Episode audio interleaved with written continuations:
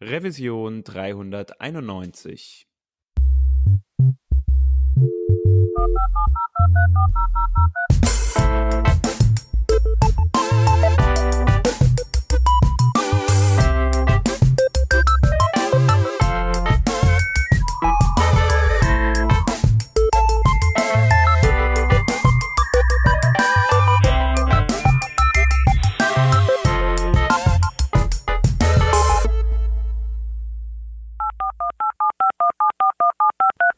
Diese Revision von Working Draft wird euch präsentiert von Flagbit aus Karlsruhe.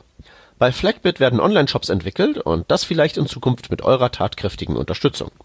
Flagbit sucht nämlich Frontend-Entwickler, die sich mit den klassischen Technologien, also HTML, CSS und JavaScript auskennen, die aber auch in Angular und TypeScript fit sind. Ihr würdet diese Fähigkeiten nicht nur einsetzen, um normale Shop-Oberflächen zu entwickeln, sondern würdet auch an Angular-basierten Progressive Web Apps mitarbeiten. Ihr seht schon, der Tech-Stack von Flagbit macht ziemlich viel Laune. Als weitere Bonbons gäb's ein von euch selbstverwaltetes Weiterbildungsbudget für euren nächsten Konferenzbesuch und kostenloses Mittagessen, zubereitet vom firmeneigenen Koch. Wenn das in euren Ohren genauso gut klingt wie in meinen, dann findet ihr mehr Infos in den Shownotes zu dieser Revision und auf flagbit.de slash karriere. Nochmal, das ist flagbit.de slash karriere. Wir bedanken uns bei Flagbit für die Unterstützung von Working Draft. Hallo zusammen, wir sind hier zur Revision 391 vom Working Draft und wir sind zu zweit. Der Shep ist da. Hallo. Hi, und ich bin der Hans, wie ihr wahrscheinlich schon erkannt habt. Ähm, cool, dass ihr zuhört. Wir haben uns heute ähm, ja ein Thema rausgegriffen, was wir ähm, im Web gefunden haben. Dazu gleich mehr. Vorher nur noch ganz kurz der Hinweis: ähm, Wir sind auf Patreon vertreten und wenn ihr daran interessiert seid, dass wir weiterhin äh, den Content produzieren, den wir produzieren, dann unterstützt uns doch da ein bisschen, so wie es auch der Ingo getan hat. Vielen Dank dafür. Äh, das ist wirklich super. Und wie ihr wisst, suchen wir auch weiterhin ähm, Leute, die uns hier eventuell ein bisschen unterstützen und vielleicht einen, einen Jobinserat bei uns mal platzieren wollen. Kontaktiert uns dazu gerne einfach. Und genau. damit kommen wir dann auch mal zu unserem Thema von heute. Äh, und zwar geht's da um eine, um eine JavaScript API, die ja auf der auf einer Plattform, die Google hat, web.dev, ähm, beschrieben wird, und zwar die Layout Instability API. Also die genau. Layout-Instabilitätsschnittstelle sozusagen. Ja.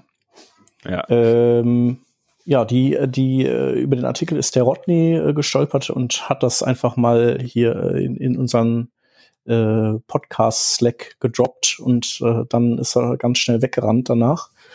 Ähm, Ich habe von der mal mitbekommen im Zuge ähm, von, also es gibt ja immer mal wieder, also es gibt so eine Performance Working Group mhm. äh, mittlerweile auch beim W3C und ähm, weil ich daran ja interessiert bin, folge ich dem Twitter-Account, den können wir vielleicht noch mal verlinken. Ich äh, müsste mal gucken, wie der heißt.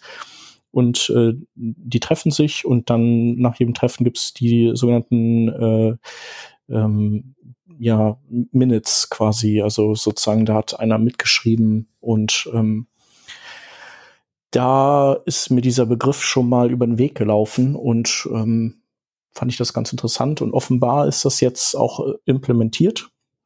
Ja, vielleicht ähm, genau, vielleicht kann man ja. das Problem noch mal ganz kurz schildern, worum es da geht. Das finde ich nämlich ist in dem Artikel äh, so ein Stück weit gut passiert. Also das kennt also ich wusste sofort, was gemeint ist, als es da beschrieben ist, nämlich was man ganz oft hat, man kommt irgendwie auf eine Webseite, fängt an, etwas zu lesen und im Nachgang dazu wird auf der Webseite irgendwie etwas nachgeladen.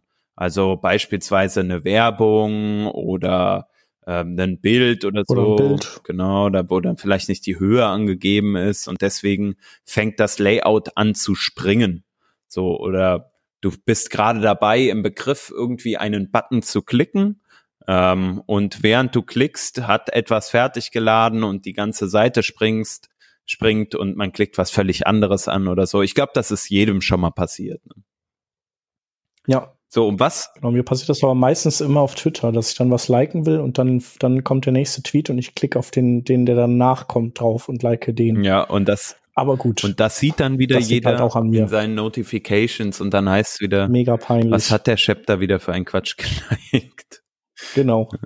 So, jetzt. Ähm, nee, äh, es, es stört ja vor allem, äh, also, also ja, es stört wahrscheinlich immer, aber vor allem stört es auch, wenn man ähm, textlastige Sachen Mhm. ähm, gerade ähm, anfängt zu lesen und man ist schon ein Stückchen äh, weit gekommen und auf einmal springt einem so das ganze, der ganze Text irgendwie nach unten weg und äh, man verliert einfach die Zeile und die Stelle, an der man gerade war und ähm, wenn das halt einmal passiert, dann kann man das vielleicht noch ertragen. Aber wenn es jetzt, wenn es die ganze Zeit passiert und alles die ganze Zeit springt, dann ist das halt einfach mega nervig. Ja, Ähm, gerade auch, weil man ja. einfach dann in, wie du sagst, auf einer textlastigen Seite erstmal wieder diese Stelle finden muss, wo man denn war. genau. Vor allem in einem Artikel auf Ähm, Mobile. So. Und jetzt kommt ja diese Web Insta äh, Ja. Layout Instability API to the rescue, oder wie verstehe ich das? Äh, nee, nicht ganz. Also äh, wa was da hilft, was sind Features, was die Browser auch vor, also zuerst äh, hat Firefox das gehabt und dann Chrome. Das ist ein äh, Scroll Anchoring nennt sich das. Mhm. Das heißt die ähm, die, also wenn du jetzt quasi 1000 Pixel von oben äh, runtergescrollt hast und oberhalb dieser 1000 Pixel plöppt irgendwas auf, dann ähm, dein Viewport springt dann nicht Mhm. mehr. Also das ist auf jeden Fall schon ein cooler Fortschritt. Ähm, äh, aber was, wo es halt wo es jetzt quasi nicht hilft, ist, wenn innerhalb des Viewport-Ausschnitts eben was aufploppt und dann Dinge wegschiebt. Und ähm, ähm, da, das, da hilft halt die äh, Layout Stability API äh, leider auch überhaupt gar Mhm. nicht, äh, das in den Griff zu kriegen. Aber äh, sie ist dazu da, das quantifizieren zu können. Ähm, also das heißt, es ist einfach eine neue Methode, was zu Okay. messen. Äh, ja, du hast ja vorhin Genau. auch gesagt, du hast das entdeckt über einen oder oder hast da dieser Performance Working Group gefolgt und die hat das auch nochmal auf Twitter geteilt. Ähm, und heißt also, diese Layout Instability API ähm, ist eher ein Performance-Feature als wirklich ein Feature, um etwas ähm, ja im Browser oder in der Anzeige zu berichtigen. Verstehe ich das richtig? Genau. Also ähm, ich, ich nehme an, dass, ähm, also erstmal ist es natürlich so, dass ähm, klassischerweise du Dinge nur dann ähm, beheben kannst, vernünftig, wenn du sie im Vor Vorhinein auch äh, anständig messen kannst. Ähm, das ist ja so für viele Dinge die Grundlage. Ne? Ähm, das heißt also, der erste Schritt ist, äh, die Werkzeuge zu schaffen, um etwas messen zu können und danach kann man an Lösungen arbeiten und, und die dann eben ähm, sozusagen seinen Erf den Erfolgsfaktor beziffern. Ähm, ja, und das, äh, also bei Google, die, die messen ja verschiedene Dinge. Also wir, wir haben ja so, ähm, so ganz alte Metriken gehabt, ähm, so Onload, dann irgendwann waren die nicht mehr relevant, weil, weil Onload einfach tatsächlich nicht relevant ist. Also Dinge können ja laden, ohne dass das das Surferlebnis getrübt wird. Dann gab's so ähm, DOM-Content Loaded und Speed-Index und sowas. Und ähm, äh, dann äh, Time to First Paint und so Zeugs. Aber man hat halt gemerkt, okay, das sind auch alles äh, coole Metriken. Äh, trotzdem ist es nicht so, dass eine Seite, die ähm, in diesen Metriken gut ist, am Ende auch zwangsläufig immer gut Mhm. zu bedienen ist. Äh, und darum überlegt man eben weiter, was sind denn noch so Faktoren, die, die stören. Also zum Beispiel die Time to Interactive, also wann kann ich denn einen Knopf drücken und es passiert auch schon was direkt? Oder ist das eben nur so placebo-mäßig, ich drücke den Knopf, aber eigentlich ist der Browser unten drunter noch mit sich selbst beschäftigt und kann dann noch gar nicht drauf reagieren. Und eben diese, äh, dieses Layout-Gespringe, das ist äh, auch, auch wieder so ein, so ein Punkt, äh, den man äh, den man gerne quantifizieren möchte, um dann eben äh, die Leute vielleicht auch mit der Nase drauf zu stoßen und zu sagen, hier guck mal, was bei euch abgeht, das ist äh, echt nicht cool. Und ähm, vielleicht äh, wird das Ganze, das fließt dann wahrscheinlich in Lighthouse rein und weil es in Lighthouse ist, ist es dann auch ein Faktor vielleicht beim, bei der, beim, beim Ranking in der Google-Suche und schon fangen alle an und äh, beheben diese Probleme ja. bei sich. Ja, genau. Also ich kann mir das auch gut vorstellen, dass man sagt, hey, vielleicht wissen die Leute ja auch schon, dass sie ein Problem haben auf ihrer Website, aber sie wissen nicht genau wann und unter welchen Umständen. Ne? Also das ist ja, glaube ich, ganz häufig so, dass man, ähm, dass man so im, in den Laborzuständen, in denen wir entwickeln, ähm, dann so verschiedene Sachen einfach nicht sieht, Effekte nicht sieht, weil keine Ahnung, man hat vergessen, das Caching zur richtigen Zeit äh, auszuschalten oder man geht immer äh, von den falschen Voraussetzungen aus oder so. Und ähm, gerade bei sowas kann es ja dann auch sein, okay, ich habe die Developer haben halt immer ihren Adblocker an und sehen das deshalb nie oder so. Und äh, dann, dann sagt man hier, ihr habt aber das, äh, diesen Effekt auf der Webseite und dann probierst du es aus und bei dir im lokalen Netz funktioniert aber alles gut oder wie auch immer. Ähm, auch für, für Analysten ist es dann wahrscheinlich einfacher zu sagen, hier Leute, guckt mal, wir haben da irgendwie ein Problem, untersucht das bitte mal genau, hier sind die Zahlen. Ich kann es quantifizieren. Genau, und ja. Zahlen ist auch hier so, äh, so vielleicht so ein bisschen das Stichwort, nämlich, ähm, du hast ja schon gesagt, die, diese API, die misst halt etwas. Ähm, wie funktioniert die denn genau? Also auf welcher Basis gibt die dir jetzt Informationen? Ja, ähm, also Grundlage ist erstmal immer nur das, was im Viewport passiert. Also wenn du springen im, sozusagen im virtuellen, nicht sichtbaren Bereich deiner Seite hast, äh, egal wie viel das ist, das ist erstmal nicht relevant. Das schlägt sich dann vielleicht auf andere Faktoren nieder, wie äh, zum Beispiel das so Relayout und Reflow, einfach ähm, Zeitkosten und, und so die, die, ähm, die äh, Interaktionsmöglichkeiten deiner Seite drücken. Aber jetzt für, für diese Layout Instability API, da ist relevant, äh, was gerade im Viewport passiert. Und das funktioniert so, dass der Browser ähm, seine, seine Layout-Geometrie sozusagen im sichtbaren Bereich beobachtet von einem Frame auf den anderen.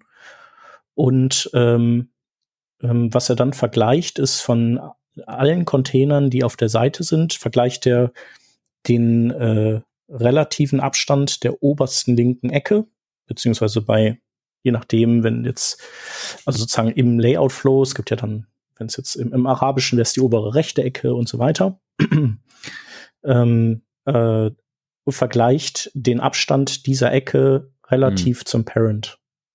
Ähm, genau, das ist ja, ähm, ich weiß nicht, ist das äh, ähm, ich, da gibt's ja auch eine, eine Offset oder, oder sowas, äh, eine, eine Schnittstelle, die das eben auch im, in Relation zum, zum Parent macht und dann gibt's eine andere, die macht das in Relation zum Dokument.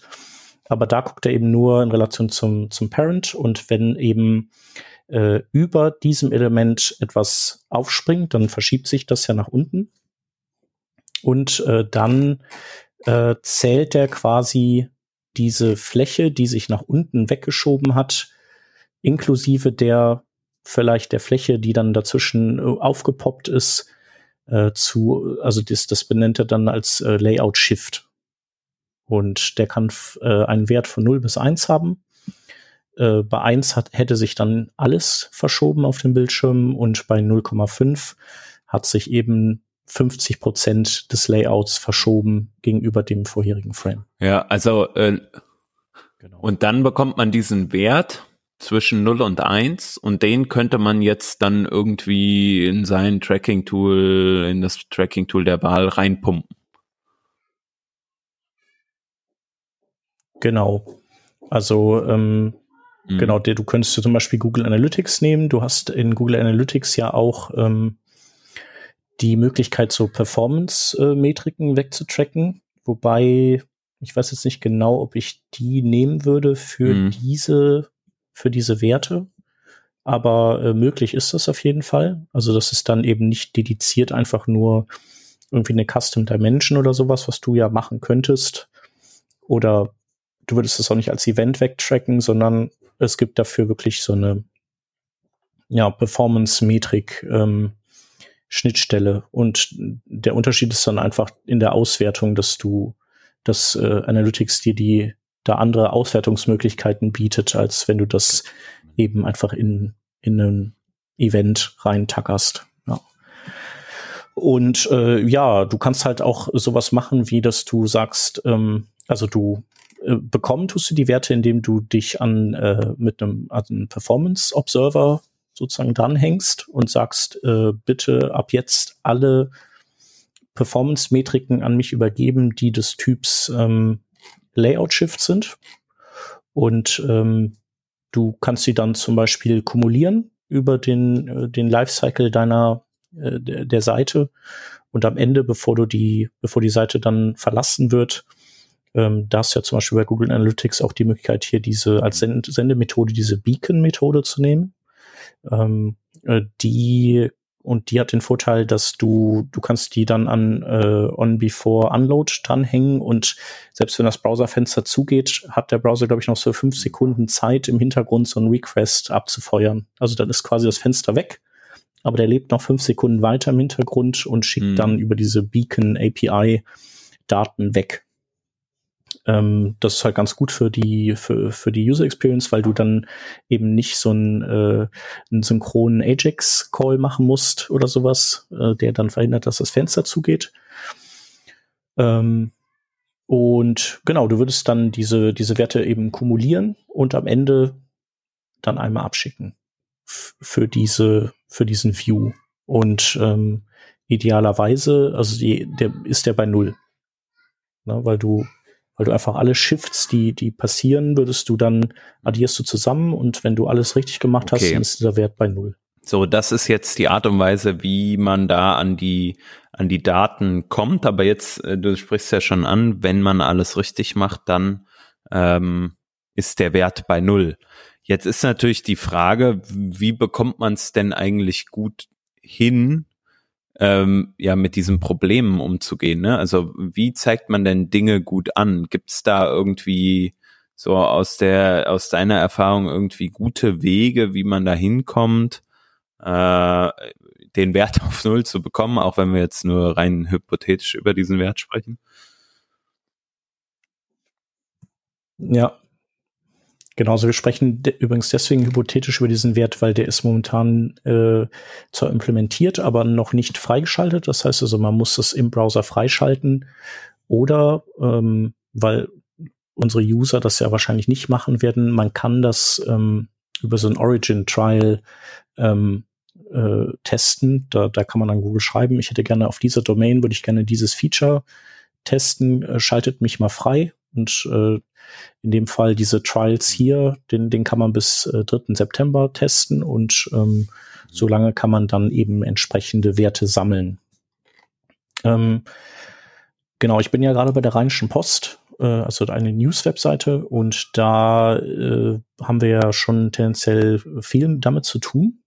Ähm, ich messe das noch nicht, ähm, aber ähm, äh, auch bevor vor dieser API äh, ist einem das ja bewusst geworden und ich habe da Dinge gegen unternommen. Ähm, zum einen gehe ich halt mhm. hin und ähm, setze Platzhalter für jedes Bild rein. Also auch für die, die ich lazy lade. Das mache ich, ähm, indem ich so ein, ähm, eine Data-URI habe mit einem Inline-SVG. Das dann einfach äh, zum Beispiel Width 4 Wenn und Height 3 hat oder so für ein 4 zu 3 Bild. Ähm, wenn ich das Seitenverhältnis kenne, genau. Also das, das ist eh Voraussetzung, du musst das Seitenverhältnis deiner, deiner Bilder kennen. Genau. Ähm, dann bei den Schriften ist es so, die können ja auch zu so zu was führen, also einfach indem sie dann ausgetauscht werden und ähm, sich ähm, so äh, Textabsätze einfach verlängern oder verkürzen, wenn dann die richtige Schrift kommt. Äh, da ist es so, dass wir drei Schrift, Schriftschnitte mhm. haben, weil wir ja sehr schon Typografie geprägt sind. Und äh, da äh, hier Zach äh, Leathermans äh, ganzen Tricks anwenden mit ähm, Preloaden und so Zeugs, um, um das eben alles am Start zu haben, ähm, wenn der Browser dann anfängt, die Seite zu rendern. Und dann haben wir noch Werbung, die, äh, die nervt äh, sehr, wenn die dann aufpoppt. Ähm, und da, auch da haben wir Platzhalter. Und ähm, da ist halt das Problem, dass manche Werbeslots werden freigegeben für verschiedene Formate. Und ähm, dann äh, setzen wir als Platzhalter das Format, was sich am meisten verkauft über den Slot. Das heißt also, wir sagen, wenn zwei Drittel ähm, vielleicht ein kleines Quadrat ist und äh, ein Drittel ist so eher so ein, ein, hohes Werbemittel, dann würden wir den Platzhalter eben als kleines Quadrat ausführen und ähm, dann haben zwei Drittel der User Glück und eben nur ein Drittel Pech. Genau. Und was es auch gibt bei, bei Werbung mittlerweile, das äh, haben wir auch schon so testweise drin, ist, dass du äh, Platz für den größt, für das größtmögliche Werbemittel reservierst und dann, wenn ein kleineres kommt, dann setzt du das auf Position Sticky und dann ähm, scrollt das quasi mit und bleibt dann immer an den oberen und unteren Kanten des, des freigehaltenen Platzes kleben, wenn du dann halt drüber hinweg scrollst. Dann, dann hast du quasi den Platz freigehalten und ähm, wenn halt und trotzdem. Hm. Das heißt, ähm, man vermeidet den ja schrumpft äh, das halt nicht, ja, wenn den, ein kleines Werbemittel da Flash reinkommt. So ein Stück weit oder dieses Springen ein Stück weit, indem man einfach sagt, okay, ich ich komme mit ein bisschen mehr Whitespace zurecht und zeigt die Werbung so an, wie es oder so oder den den Content, der dann dort angezeigt wird, so gut an, wie es halt geht. Ja. Gibt dir halt auch ein bisschen mehr Platz ja. ein bisschen mehr Platz. Genau. Ne? Die Werbung ist theoretisch länger on-screen, könnte man auch ja. auf der positiven Haben-Seite für die Werber unter uns verbuchen. Ja. Genau. So, das sind jetzt aber auch viele ähm, Möglichkeiten für Content, ja. der sozusagen in Anführungsstrichen auf einer statischen Seite auftritt.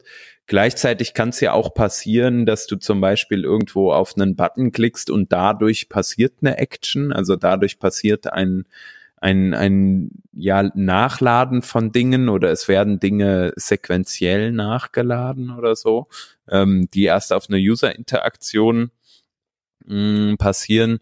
Also ich kann mir auch gut vorstellen, dass wenn man halt den Content richtig, also mit den, mit dem nötigen, ich sag mal, Design, also der Animation, äh, so ein Stück weit äh, in den Vordergrund bringt, dass das auch dem Score zwar nicht unbedingt dann absolut zuträglich ist, aber was es halt für den Benutzer viel, viel besser macht, äh, ähm, die, die User Experience wahrzunehmen.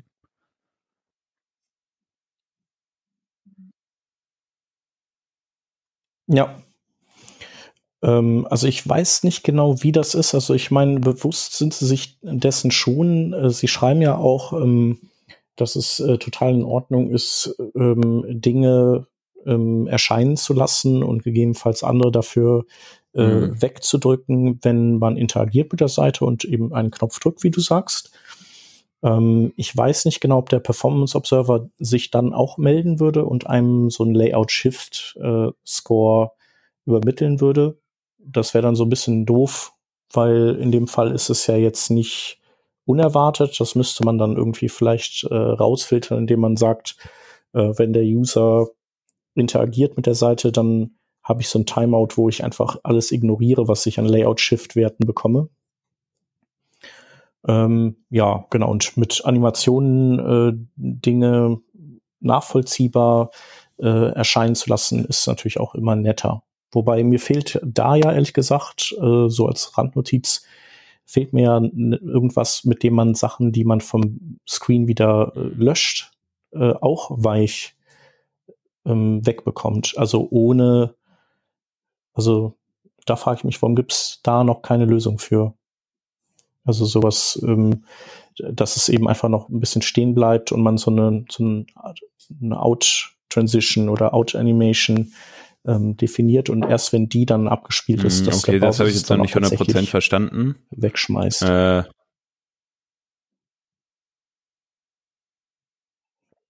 Na, du kannst ja, wenn du, äh, wenn du, ähm, du kannst ja zum Beispiel für Elemente, die in ja. der Liste erscheinen, wenn du da auf jedes Element eine CSS-Animation legst ja. und ein Element wird erzeugt und eingehängt, dann spielt die ja automatisch ab. Das ist ja bei CSS-Animationen so. Und dann erscheint die halt schön mhm. weich. Aber wenn man jetzt dieses Listenelement mit so einem Löschenknopf vielleicht so weglöschen könnte, dann kann man nicht einfach was in CSS definieren, das dann sozusagen sich genauso automatisch abspielt, wenn man äh, die DOM-Node ja. per äh, Remove oder Remove Child rauskegelt. Das ist, die ist dann halt einfach weg, plopp. Hm. Und ja, könnte so, man nochmal die das, entsprechenden das so ein, so ein implementierenden beziehungsweise Spec-Schreiber weitergeben. Ich glaube, also es ist halt wahrscheinlich schwierig, weil sie löschen das Ding halt, ne? Und anderweitig müssten sie halt sozusagen Animationen abspielen und dann löschen. Aber sollte ja auch möglich mhm. sein.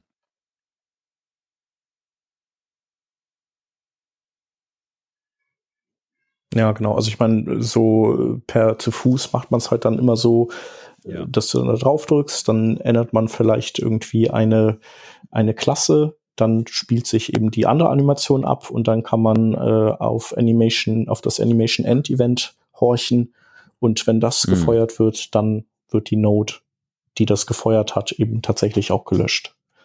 So, aber es ist halt so, ja, schade. Nicht so, so ein bisschen ja. umständlich, ja. Genau. Ist es denn hier eine API? Also ich für, überlege das, wir haben halt natürlich recht viel ihr, äh, Dinge, die sich bewegen. Also ich baue ja gerade so einen ja, recht komplexen Formularbaukasten, könnte man sagen.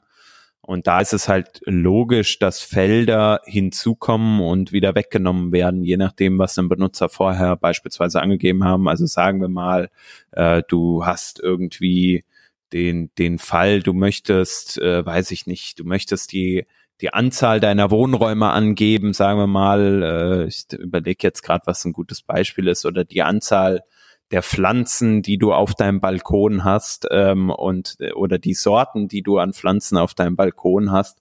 Und äh, dann gibst du halt da irgendwie das, den, den, den Wert fünf an in so Radio-Buttons oder wie auch immer.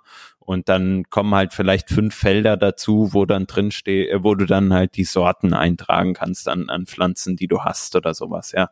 Also so ein Standard-Use-Case, den man halt immer mal mit einem, mit einem äh, Formularbaukasten hat. Mhm. Ähm, und auch da ist es natürlich interessant äh, zu sehen, wie verhalten sich diese äh, Felder, wie werden die richtig eingeblendet oder werden die vielleicht auch durch irgendwelche komischen Umstände eingeblendet an der Stelle, an der sie eigentlich nicht erscheinen sollten und dadurch ist ein großer Shift oder gibt es Fehlermeldungen, die eingeblendet werden und dadurch passiert ein, ein größerer Sprung sozusagen. Ähm, ja, wäre schon interessant, äh, ich glaube, wäre jetzt nicht so der erste Punkt, den wir, den wir als nächstes angehen würden, um dieses Problem zu tackeln.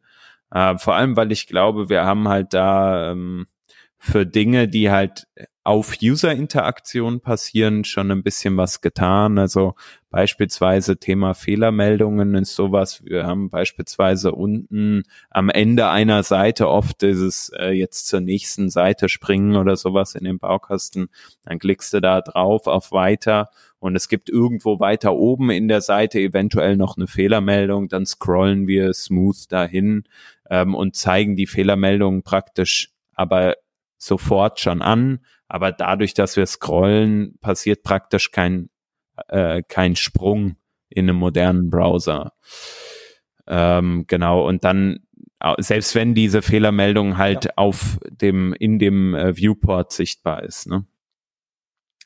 Ja, also sowas machen wir.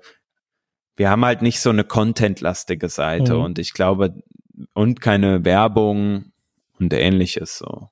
Wir zeigen auch on-load direkt schon den, äh, den Cookie-Banner ein, der zum Beispiel unseren kompletten Content nach unten schiebt. Ob das jetzt so gut ist oder nicht, sei mal dahingestellt. Aber also, das heißt, wir haben viele Probleme, die, was das anbelangt, schon umgangen und haben wahrscheinlich viel äh, pro größere Probleme, die wir eigentlich mal messen müssen und angehen müssen, als halt diese, dieses Problem. Ja. Ja. Ich denke halt auch diese mit Layouts, die sich verschieben. Also das Problem ist vor allem versteckt sich mhm. dann, wenn äh, die Einzelbestandteile einfach auch sehr langsam laden. Also äh, wenn das alles recht zügig passiert, dann finde ich, stört das alles nicht so, weil dann hast du so wie so ein so ein äh, kurzes, aber heftiges äh, Störfeuer und dann ist es gut. Und dann ist aber auch schnell Ruhe im Karton. Aber wenn das halt so ist, dass dann so das eine aufploppt und dann denkt man so, okay, jetzt kann ich loslegen ja. und dann Aber halt genau an dem Punkt, wo dann, du jetzt sagtest, ne, wenn man langsam was, ladende Sachen hat, das, das. da fällt mir dann doch noch etwas ein. Ähm, wir haben auf einer bestimmten Seite äh, so ein paar Requests, die wir feuern müssen. Und zwar ähm, ja, müssen wir einfach aus Umständen heraus, die leider alte Systeme haben, verschiedene Requests abfeuern gegen diese, also vermeintlicherweise gegen die Systeme, gegen unser eigenes System. Und wir haben uns dazu entschlossen, um den Pain sichtbar zu machen, dass auch, ähm, dass auch an der Stelle äh, praktisch im Frontend stattfinden zu lassen, ist für den Benutzer nicht die beste ähm, der beste Punkt, aber an der Stelle ja, gibt's halt Gründe, die dafür sprechen, dass in, auf Browser-Seite mehrere Requests abgefeuert werden und die nicht sozusagen dann von irgendeinem, äh, ähm, ja, irgendwie im Backend abgefangen werden. Und ähm, der Browser verarbeitet ja maximal sechs, also ein moderner Browser verarbeitet maximal sechs Requests zur gleichen Zeit, ähm, sofern das genau, natürlich nur, wenn du nicht HTTP2 bist und wir sind in einem größeren Konzern unterwegs, wo die Umstellung dahin leider noch nicht möglich war, genau. Ähm, und da hat ah, man dann okay. aber genau, also kann es ja. dann dazu kommen unter ganz äh, bestimmten Umständen, also die eigentlich für einen Normalbesucher der Webseite nicht äh, auftreten, dass du dann halt parallel mehr, also so acht bis zehn Requests hast ähm, die aufgemacht werden. So, und das bedeutet mhm. natürlich, dass erstmal die ersten sechs abgearbeitet werden und dann äh, nachgelagert andere Requests äh, ausgeführt werden, aber die Webseite trotzdem schon sozusagen komplett, so gut es geht, angezeigt wird. Ähm, genau, und da mhm. an der Stelle haben wir es dann schon so, dass wenn die anderen Requests sozusagen beantwortet sind, das Framework dynamisch darauf reagiert und dann auch Dinge zusätzlich anzeigt, also zusätzlichen Content anzeigt. Und an der Stelle könnten wir das zumindest monitoren, was das bedeutet für den Benutzer. Auf Mobile würde ich sagen, hat das null Impact an der Stelle. Aber ähm, gerade für die Desktop-Benutzer, die werden auf jeden Fall einen, einen Sprung da sehen. Äh, die Frage ist, investieren wir die Zeit nicht lieber, um diesen Sprung zu deaktivieren? Weil wir kennen ja das Problem. Ja. ja. Also, dass wir da lieber einen smoothen ja. Einfader haben oder Genau, also man könnte halt höchstens sagen, so, äh, wenn man, also ich meine, die, die Menge Code, die man dafür braucht, ist jetzt auch nicht gigantisch. Also, wenn man das halt wegtrackt oder man kann das ja auch in, in, in Google Tag Manager rein basteln, dann muss das ja nicht unbedingt deployen. Äh, und äh, dann kann man kann man vielleicht äh, bekommt man Werte, die man nicht erwartet hätte.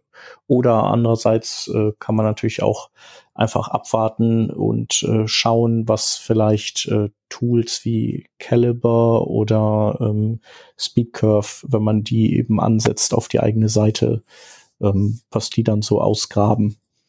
Ähm, genau, und dann mhm. gibt's ja noch hier diesen äh, Chrome User Experience Report, diesen Crux, äh, wo die auch äh, so quasi alle Daten, alle Metriken, die so alle möglichen Chrome-Browser der aller User, die Chrome benutzen, ausspucken, mhm. ähm, sammeln. Die äh, sammeln das ja in so einem Big Data Datenbank und dann kann man da ja auch Abfragen drauf fahren und äh, schauen, wie ist es denn mit ähm, dem Layout Shift Score auf meiner Domain und wie ist das jetzt eigentlich beim, beim Konkurrenten? Also hat er auch so viel Layout Shift oder hat er vielleicht weniger und so, da wird, wird das dann eben auch auftauchen. Ja, das finde ich auch eine sehr äh, geile Datenbank, da einfach sich zu erkundigen, gerade wenn man halt eine größere Website ist. Ne? Also für jetzt meine eigene, ich glaube, du kannst das auch angeben, dass sie das crawlen, ne? Mm, also dich quasi sagen, äh, crawlt meine Seite oder was? Ja, genau. Ja, wobei das, ja, ich glaube, dass die ja schon einfach grundsätzlich alle Daten bekommen aller User und wenn Leute deine Seite besuchen, dann kriegen die die. Mm, okay. Ähm, es ist wohl nur so, dass die äh, ein gewisses Set, glaube ich, daraus nur exponieren. Also die, die Top eine Million Seiten oder sowas. Und wenn dann deine Seite nicht dabei ist, dann fällt die unter den Tisch. Oder es gibt halt nicht genügend Messwerte dafür oder sowas. Dann probiere ich gleich mal die Working Draft Seite aus, die müsste da ja drin sein. Spaß. Vielleicht. Vielleicht. Ja, eher nicht. Uns, uns hört man doch, äh, uns empfängt man doch eigentlich nur über Podcatcher. Ja, ich glaube auch die äh, Anzahl der Benutzer auf unserer Website, die hält sich wirklich in Grenzen, glaube ich. Ja. Ja, aber ich würde sagen, das hat so ungefähr Aufsicht mit dieser neuen ähm, ja, Performance-fokussierten API und vor allem auch äh, mit Lösungsvorschlägen, wie man sowas denn äh, ja besser machen könnte auf der eigenen Website. Ähm, also von daher vielen Dank, äh, Shep, für äh, diese Übersicht und die Einführung in diese API. Ähm, falls es Benutzer gibt, die diese API schon ausprobiert haben, dann Sagt uns da doch mal Bescheid, was eure Erfahrungen damit sind. Schreibt es gerne in die Kommentare, so dass es andere Leute auch noch lesen können, die die Sendung hören. Ähm, genau, vielleicht gibt es ja auch noch andere Layout-Shift-Ursachen, die uns irgendwie entfallen sind, die aber auch irgendwie oft vorkommen. Ja. Oder schickt uns bei Twitter. Das geht natürlich auch. Da könnt ihr uns gerne auch folgen, wenn ihr das noch nicht tut. Das ist ja klar. Und folgt uns gerne auch bei Facebook, wenn da der ein oder andere noch aktiv ist. Ähm, und wenn ihr jemanden ja. kennt, der zu einem ähnlichen Thema oder vielleicht sogar diesem Thema irgendwie noch einen Zusatz hat oder ihr meint, das seid ihr vielleicht auch selbst ähm, und ihr wollt mal Gast bei uns sein, dann sagt doch Bescheid und kommt mal in die Sendung. Ähm, wir würden uns freuen. Ähm, schreibt uns einfach comments at workingdraft.de oder auf Twitter heißen wir Working Draft. Genau. Und das war's dann mit der 391. Und wir hören uns nächste Woche wieder, oder? Das würde ich sagen. Ähm, thementechnisch bin ich für nächste Woche noch gar nicht so 100% im Klaren, was wir da haben werden. Ähm, aber wenn ich nachgucke und mich nicht alles täuscht, dann könnte das der Bastian Allgeier sein, mit dem wir über Kirby 3 sprechen. Ah, das ist doch ein schönes Thema. Äh, ein cool. weiteres CMS-Thema sozusagen. Ja, genau. Das ist ein gutes Thema. Ja. Prima. Dann äh, vielen Dank fürs Zuhören. Danke, Hans. Ja, danke dir. Und genießt den Sommer. Ja. Bis dann. Ciao. Tschüss.